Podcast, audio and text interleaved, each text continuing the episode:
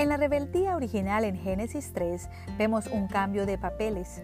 Adán y Eva cambiaron los papeles que Dios les había dado.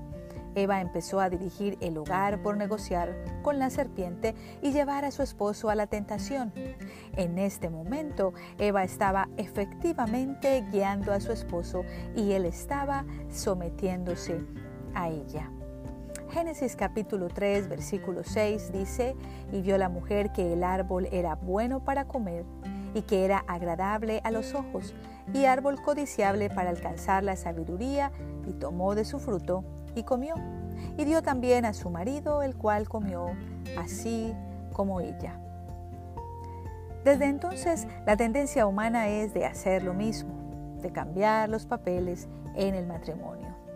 De hecho, una gran forma en que se evidencia nuestra rebeldía contra Dios y nuestro deseo de ser nuestro propio Dios es por querer abandonar nuestro papel en el lugar. Hay tres tentaciones principales para el hombre que lo llevan a abandonar su papel en el matrimonio y en el hogar. La primera es ser pasivo. En vez de guiar y proveer, es caminar atrás de su esposa y dejar que ella sea la líder del hogar. La segunda es lo opuesto de ser pasivo. Es la tentación de ser un dictador y de ser abusivo.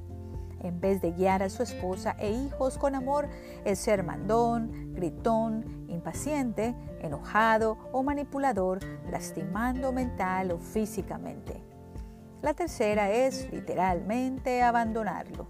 A veces lo hace por nunca aceptar el compromiso de ser un esposo y el padre de sus hijos, optando por una unión libre. Otras veces, después de casarse, abandona a su esposa e hijos y en otras ocasiones no lucha por salvar su matrimonio y hogar, dejando que la esposa decida que ya estuvo. En el caso de la mujer hay dos tentaciones grandes que tiene que la hacen dejar de cumplir el papel que Dios le ha dado en el matrimonio.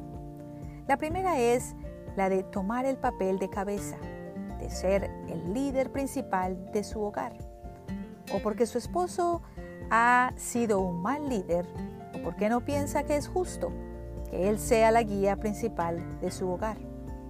La segunda es seguir a su esposo, pero de una manera no sumisa, Siempre se la pasa quejándose, criticando, hablando mal de su esposo. Sigue su guía por fuera, pero en su corazón y en sus palabras lo rechaza.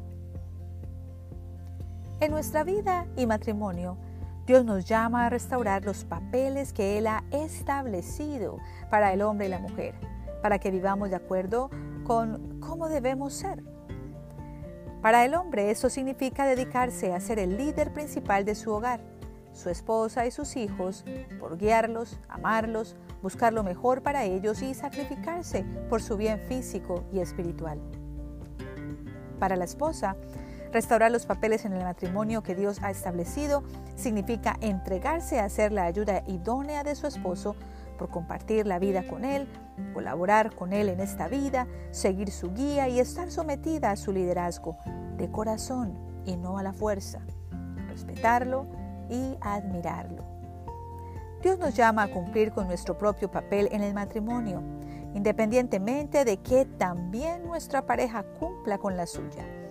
Cuando lo hacemos, damos toda la gloria a Dios por seguir su guía y conformarnos al patrón que nuestro Creador ha establecido para nuestro matrimonio.